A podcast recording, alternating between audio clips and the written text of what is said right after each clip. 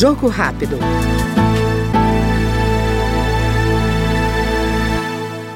Autora do projeto que determina a expropriação das propriedades rurais e urbanas que mantêm um trabalho em condições análogas à escravidão, a deputada Reginete Bispo, do PT do Rio Grande do Sul, lamenta que o crime ainda persista no país.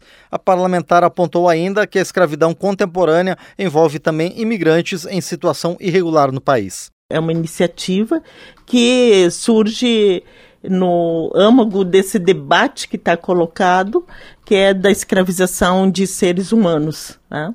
E que, é, embora a gente entenda que é, o Brasil escravizou durante 350 anos homens, mulheres e crianças negras, e que por um determinado momento se pensou que esse processo havia sido interrompido em 1888. Hoje a gente pode afirmar que esse processo ele foi contínuo em outras proporções, mas que é, hoje evidencia que nunca houve uma interrupção de fato, né?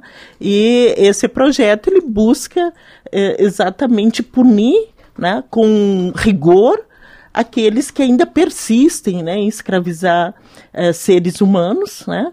E aqui, claro, obviamente, que aqui a gente trata de um, uma parte, né, porque nós estamos regulamentando o artigo 243 uh, eh, da Constituição, que trata exclusivamente das propriedades, né, aonde se encontra, se localiza mão de obra escravizada. Então, a expropriação é um é um elemento do que a gente precisa, necessita hoje para enfrentar essa chaga é, que persiste na nossa sociedade, que é a exploração e escravização é, de mão de obra.